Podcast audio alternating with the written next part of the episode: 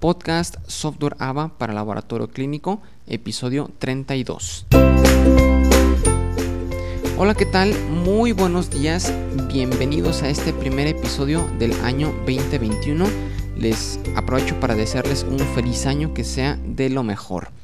Y pues estoy muy emocionado, muy contento por grabar este primer episodio del año y el día de hoy vamos a tratar un tema muy interesante que no tiene que ver con temas técnicos, pero sí con temas de habilidades suaves que vas a, a, poder aplicar en tu laboratorio con los empleados, con los proveedores, con los clientes. Así que te invito a que te quedes a escuchar esta historia, está muy interesante. Pero antes de comenzar, y como siempre, Recuerda que en insadisa.com puedes conocer el software AVA para laboratorio clínico, el cual te va a ayudar a administrar de manera integral tu laboratorio clínico. Ahí vas a poder registrar los pacientes, los estudios, capturar los resultados, hacer cortes de caja, sacar estadísticas.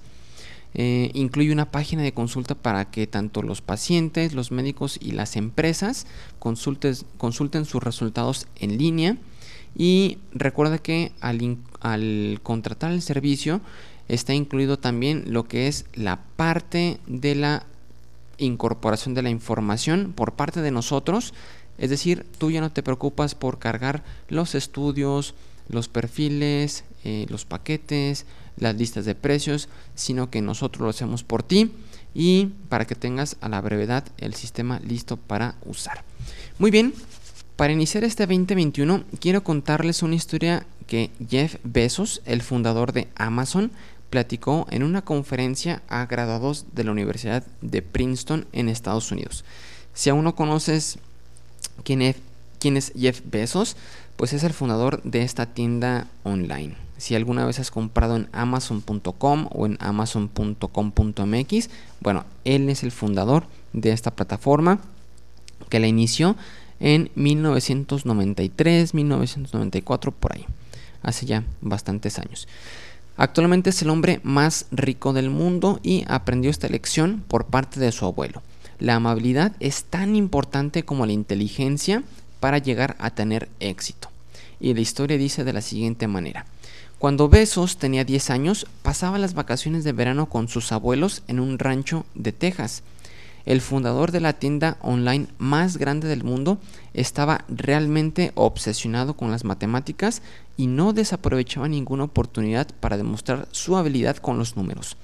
Podía calcular de todo, desde kilómetros por litro de gasolina de un auto, estadísticas inútiles, gastos en lo que de sus dulces, de sus golosinas, etc. Cuenta la historia que un día, mientras estaba sentado en el asiento trasero del auto de sus abuelos, el niño Jeff escuchó un anuncio en la radio. Estaban en un paseo y escuchó este anuncio que decía que cada bocanada de cigarrillo restaba al fumador o fumadora un minuto de su esperanza de vida. La abuela de Besos era fumadora, así que Jeff calculó el número de años que ella había perdido hasta el momento. Lo hizo estimando el número de bocanadas por cigarro. Cuando terminó los números, asomó su cabeza a los asientos frontales del auto, tocó el hombro de su abuela y con mucho orgullo exclamó, considerando las bocanadas de cigarrillos, abuela, has perdido nueve años de tu vida. Recordemos que en ese momento pues Jeff era un niño. Ajá.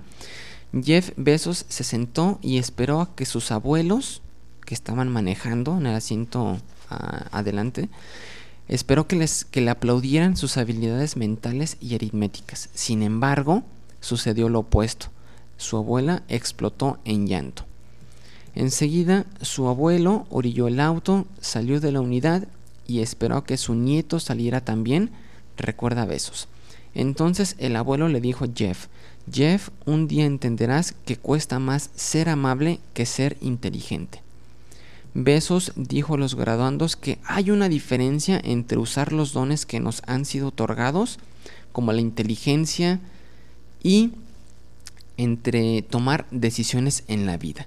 La inteligencia es una habilidad natural, es un talento, es algo que ya se te dio. Por otro lado, la amabilidad es una decisión. Aunque ser inteligente es útil, la amabilidad es invaluable para lograr sus objetivos profesionales, dice.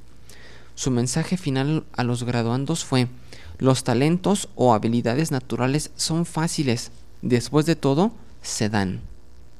Las decisiones pueden ser difíciles. Puede seducirse a sí mismo con sus dones si no se tiene cuidado y si lo hace, probablemente será en detrimento de sus elecciones. Reflexión. A modo de opinión personal, no de Jeff Bezos, esto ya es de, propia cosecha, creo que este principio se puede aplicar en el área de negocios donde te encuentres. Por ejemplo, en tu laboratorio clínico, con tus colaboradores, con tus clientes, con tus proveedores, etc.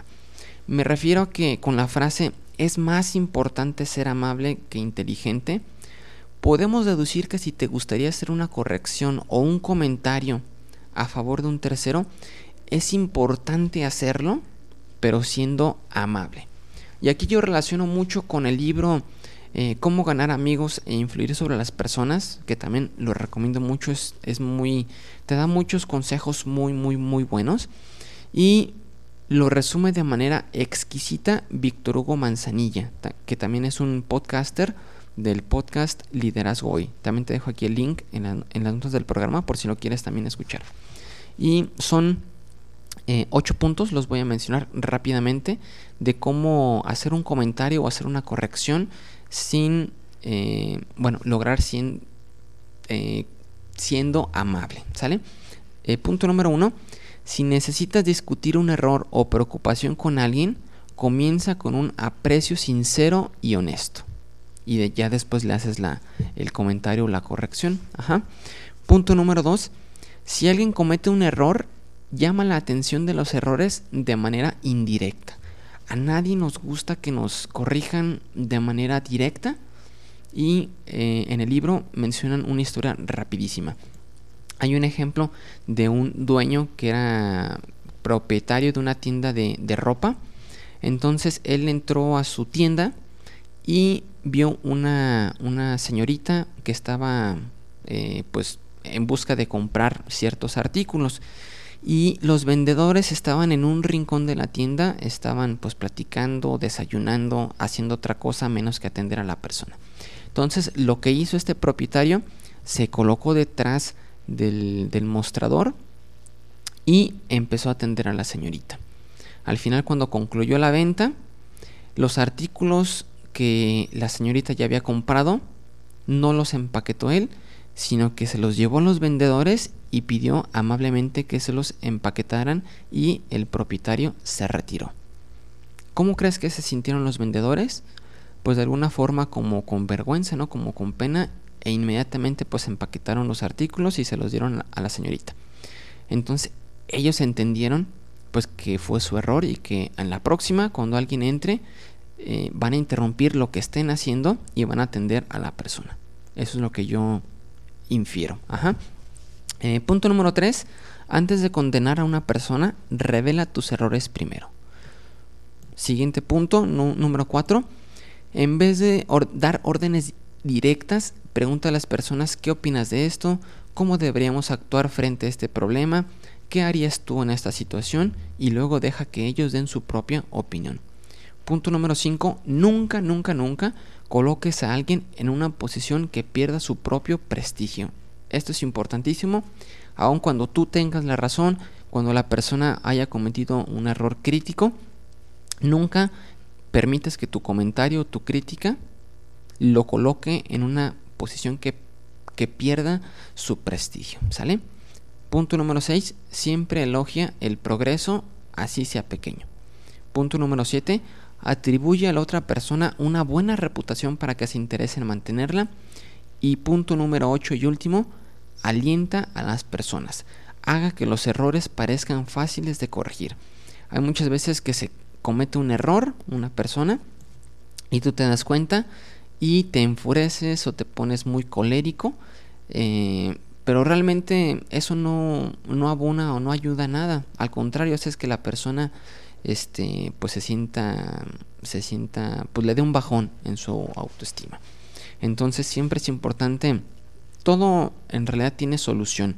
Entonces hay que hacer, mencionar, como mencionaba aquí Víctor Gomanzanilla, eh, una en el punto número uno, déjame regreso, un aprecio sincero y honesto, mencionar lo que hace bien la persona, después nos pasamos al error que se debe de, de corregir y decir, está bien, ya cometiste el error, no te preocupes, hay solución, ahora hay que hacer esto, esto, esto, ¿sale?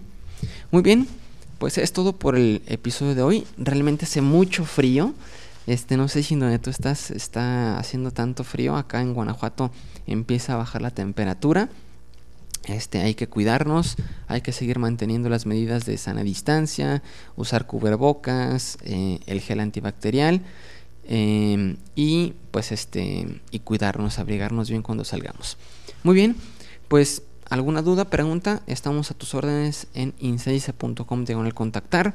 Si este episodio ha sido de valor para ti, te pido que nos des a cambio un minuto de tu valioso tiempo para darnos una review de 5 estrellas en Google. Aquí te dejo el enlace. Así nos ayudas a tener mayor visibilidad y a llegar a más personas con este proyecto. Y recuerda que los reactivos en un laboratorio clínico son necesarios y el software ABA también.